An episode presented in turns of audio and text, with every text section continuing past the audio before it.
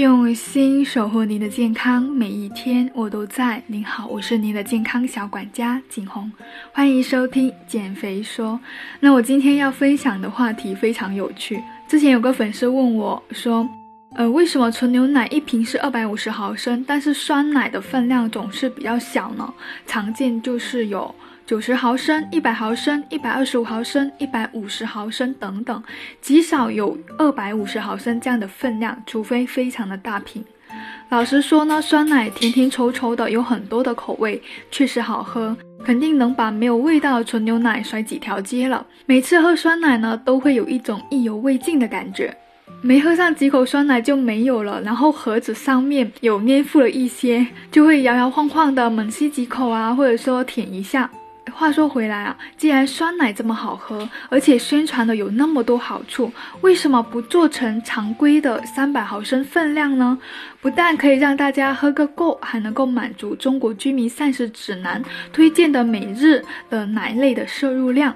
呃，我觉得有这样的一个原因哈。第一个，酸奶虽然好喝，但是添加的糖比较多。我自己有试过自制酸奶，在不添加任何糖的基础上，口感非常的不好，因为非常的酸，我自己都喝不下去。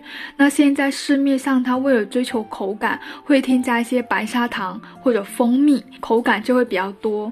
但是呢，同时呢，也添加了一些改善口味的添加剂，才能做成我们现在这么爱喝的酸奶。我们可以看到市面上酸奶的成分表，每一百克它。碳水一行一般有十二克左右了。那去除牛奶本身所含的碳水化合物，也就是说每一百克酸奶添加糖在八克左右。如果做成了三百毫升每一瓶的酸奶的话，添加糖在二十五克左右，已经高达了膳食指南推荐的控制的最佳上限值了。所以呢，酸奶不是越多越好，虽然它很好喝。那第二点就是酸奶喝多会容易引起胃酸过多。呃，酸奶它在发酵过程中产生的乳酸，虽然可以促进钙磷的吸收，但是如果你一次性呢饮用比较多的酸奶的话，过多的乳酸容易导致胃酸过多，影响了胃黏膜及消化酶的分泌，降低食欲，破坏了体内的电解质平衡了。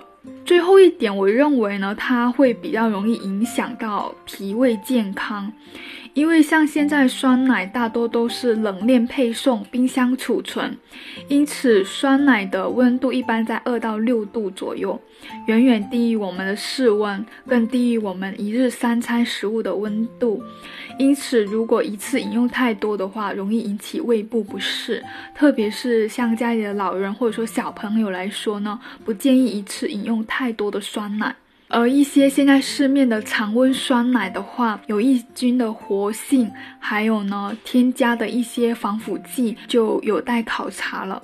所以呢，我们常见酸奶都是那么小分量，也是有一定考量的。而今天呢，这个话题就分享到这里，谢谢收听。